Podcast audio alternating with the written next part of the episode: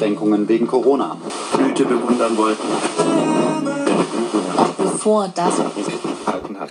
Hier, ja, jetzt geht's wieder los. Ne? Jetzt bestimmen wieder die Zahlen unseren Corona-Alltag. Reproduktionszahl, R-Wert, die Inzidenzen.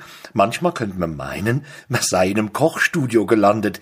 Hm, dann tue ich hier noch ein paar von den leckeren Inzidenzen hinzu. Dann gibt's ein prima Viren-Ragout. Oder so. Es ist ja, es blickt doch keiner mehr durch, oder? Es ist also am wichtigsten jetzt natürlich die Frage, was wird aus unseren Herbstferien? Die nächste große Sorge nach der Unsicherheit ähm, mit den Osterferien, äh, den Pfingstferien, den Sommerferien und nach den Herbstferien äh, geht's ja weiter. Dann kommen die Weihnachtsferien und die Faschingsferien und dann stehen schon wieder die Osterferien vor der Tür, ganz zu schweigen von den vielen Brückentagen. Was für ein Stress. Aber jetzt erstmal die Herbstferien. Wo dürfen wir noch hin? Wer nimmt uns auf? Wir müssen doch mal raus. Dabei hatte unser großer Gesundheitsminister Jens Spahn schon vor 14 Tagen gemahnt, es muss ja nicht immer Urlaub im Ausland sein. Man kann auch mal unser schönes Deutschland entdecken und zu Hause bleiben äh, hat er sich ein bisschen verrechnet, glaube ich, ne? weil keine zwei Wochen später ist es scheinbar die größte Gefahr, innerhalb Deutschlands verreisen zu wollen. Wird irgendwo im Land der im Sommer willkürlich festgelegte Inzidenzwert von 50 Neuinfektionen auf 100.000 Einwohner gerissen, was im Spätherbst mit vermehrten Tests nun wahrlich nicht so unwahrscheinlich ist, zack, sofort innerdeutsche Ausreisesperre und Beherbergungsverbot. Ein schöner Begriff. Beherbergungsverbot. Viele stöhnen auf, sagen Jesus, Maria und Josef, wenn das so weitergeht, wo kommen wir denn da noch hin? Maria und Josef wären damals bei einem Beherbergungsverbot nirgendwo mehr hingekommen. Damals keine Niederkunft, heute keine Unterkunft, wegen der Inzidenzen. Ja, Köln überschreitet den kritischen Wert, schon darf der Kölner nicht mehr raus, weil 50 von 100.000. Ähm, also bei einer Million Einwohnern macht es 500 Neuinfizierte. Und deshalb müssen die anderen 999.500 Kölner zu Hause bleiben. Vielleicht hat der Spanier das genauso gemeint, das mit dem Zuhause bleiben obwohl nach Alten- und Pflegeheimen das Zuhause, also die Privatwohnung, der zweitgrößte Hotspot für Infektionen ist. Vor Hotspot Nummer drei, dem Arbeitsplatz. Zu Hause bleiben erhöht also das Risiko um ein Vielfaches mehr als ein kleiner Abstecher in den bayerischen Wald, in den man als Hotspotter aber nicht darf. Die großen Reiseveranstalter maulen auch schon von wegen, ah, da sieht man's doch, ein Urlaub auf Gran Canaria oder auf Mallorca ist weniger gefährlich als eine Messe im Kölner Dom. Auf Reisen und Feiern ganz verzichten. Dazu hat am Sonntag Armin Laschet aufgerufen. Grund? Wir müssen das öffentliche Leben aufrechterhalten. Und das öffentliche Leben ist für Laschet zunächst einmal Schule, Kitas und natürlich die Wirtschaft.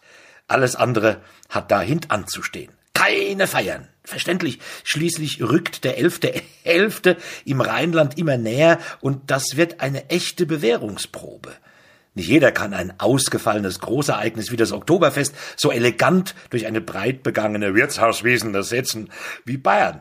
Und Bayern geht mit dem Beherbergungsverbot für innerbayerisch Herbsturlaubende auch ganz elegant um.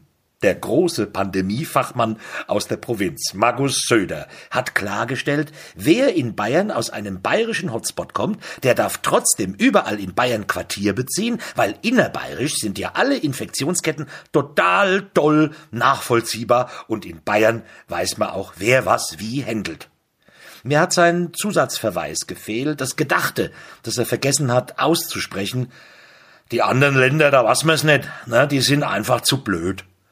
Denen will er jetzt aber einheitliche Bußgeldregeln aufzwingen, wenn sonst schon nix klappt mit einheitlichen Regeln. weil innerhalb einer Gemeinschaft ausgerechnet Bayern immer wieder einen Sonderweg einschlägt. Bei Strafmaßnahmen, Verschärfungen, da sollen jetzt aber gefälligst alle an einem Strang ziehen. Und das Volk jubelt dem Corona-Bekämpfungstitan weiterhin zu. Wir wollen Söderalismus statt Föderalismus. Nein, die Zeiten werden schwieriger. Jetzt sind Rücksichtnahme und Solidarität gefragt, besonders bei der Jugend, die mit ihren wilden Partys, ihrem Sturm und Drang und mit ihren Ansteckungen, von denen sie selbst oft gar nichts mitbekommt, die damit den Alten das Leben aus dem Leib hustet. Da mahnt der baden-württembergische Landesvater Kretschmann, kann ja verstehen, dass die Jüngeren gerne feiern, doch sie müssen jetzt solidarisch mit den Alten sein, so wie die Alten beim Kampf gegen den Klimawandel mit ihnen solidarisch sein müssen. Oh, oh, oh, da hat er aber gerade noch mal die Kurve gekriegt. Na, eigentlich wollte er in altväterlicher Güte sagen, so wie die Alten im Kampf gegen den Klimawandel mit der Jugend solidarisch sind. Ui, ui, ui, ui. Da gingen aber überall die Alarmlampen an. Da wären die Straßen voll gewesen mit jungen Menschen, die skandiert hätten. Was? Hinter uns verbrannte Erde, unter uns abgebrannte Brennstäbe, vor uns die Sintflut. Das nennt ihr Solidarität? Da hätten die Fridays for Future einen solchen Zulauf, dass sie wohl auch donnerstags und mittwochs, äh, wegen der Abstandsregeln halt, ne? Nein, die Klimaaktivisten fangen wieder an, auf die Straße zu gehen. Das ist toll. Und schon geifern die alten weißen Männer. Da, kaum ist wieder Schul, schon schwänzen sie wieder. Auch der verständnisvolle Kretschmann hat gemeint, wir ziehen jetzt die Schrauben an anderer Stelle an. Partys muss man nicht feiern. Arbeiten und lernen schon. Ah, das haben wir uns auch mal ein bisschen anders vorgestellt mit der grünen Revolution. Ne? Aber gut, jetzt ist halt Corona und da kommt es auf uns alle an. Jens Spahn hat auch appelliert, die Pandemie ist ein Charaktertest für alle. Das stimmt, vor allem für die, die jetzt ihr Hausmeister- und Schnüffler-Syndrom ausleben können in der Krise. Die Volksverpetzer, die den Nachbarn bei der Polizei dranhängen, weil sie meinen, verdächtige Geräusche aus dessen Wohnung gehört zu haben, die darauf schließen lassen, dass sich dort mehr als fünf Menschen ohne Maske und mit geringem Abstand aufhalten könnten. Ja, das sind die Gene bei vielen Deutschen, die gehen immer noch mit ihnen durch. Zumal Jens Spahn auch angemahnt hat, Kontrollen seien dazu da, dass man sie auch durchführt. Das wird ein Freudenfest für viele Bürgerhilfspolizisten. Es sagen dann natürlich alle, ich verpetz hier niemanden, ich hänge auch keinen dran. Ich tue das für die Volksgesundheit. So etwas nennt man charakterfest. Im, im Beherbergungswirrwarr gingen ein paar Meldungen fast völlig unter. Großrazzia beim DFB wegen massiver Steuerhinterziehung bei der Bandenwerbung. Da VW weiterhin der Hauptsponsor der DFB-Nationalmannschaft ist, bekommt der Begriff Bandenwerbung auf einmal eine ganz andere Bedeutung. Oh, sonst, äh, ah ja, ja, ja, der, der russische äh, Oppositionelle Nawalny hat der Bildzeitung gesteckt, Schröder sei nichts weiter als der Laufbursche Putins. Da war Stimmung beim Gerd, beim obersten Gasableser.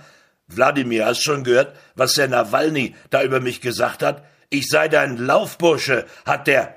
Quatsch, keine Opern, Gerhard. Zieh mir endlich die Stiefel an. Oh, ja, klar, mach ich, Vladi. Sonst, äh, pff, ja, ach, Friede Springer, ja, hat in der Frankfurter Paulskirche von irgendeiner FDP-Stiftung einen Freiheitspreis erhalten. Laudiert wurde sie vom Springer-Vorstandschef Matthias Döpfner, den sie vor kurzem mit einem millionenschweren Aktienpaket beschenkt hatte. Ja, sie hat sich dann auch artig für den Preis bedankt. Ich sehe in der Freiheit immer auch unsere Verantwortung zur klugen, wahren und fairen Berichterstattung. so laut haben verantwortliche Redakteure bei ihren Gossenblättern schon lange nicht mehr gelacht. Bei all dem Zahlenwirrwarr, der uns in dieser Woche begleitet hat, gab es aber auch Positives. Also jetzt nicht im Zusammenhang mit Corona, nein, da ist ja positiv eher etwas Negatives. Äh, schöne Zahlen gab's aber bei der Gemeinderatswahl in Wien. Dort verlor die völkisch rechte FPÖ über 20 Prozent. Paar davon gingen zwar zur türkis gefärbten ÖVP von Sebastian Kurz, weil er das FPÖ-Gedankengut charmanter und geölter verkündet, aber auch die von der ÖVP haben es trotzdem nur auf 18 Prozent geschafft. Die SPÖ regiert weiter im zum zehnten Mal in Folge zur lebenswertesten Stadt der Welt gekürten Wien. Zehnmal in Folge lebenswerteste Stadt der Welt, obwohl dort Rot-Grün regiert.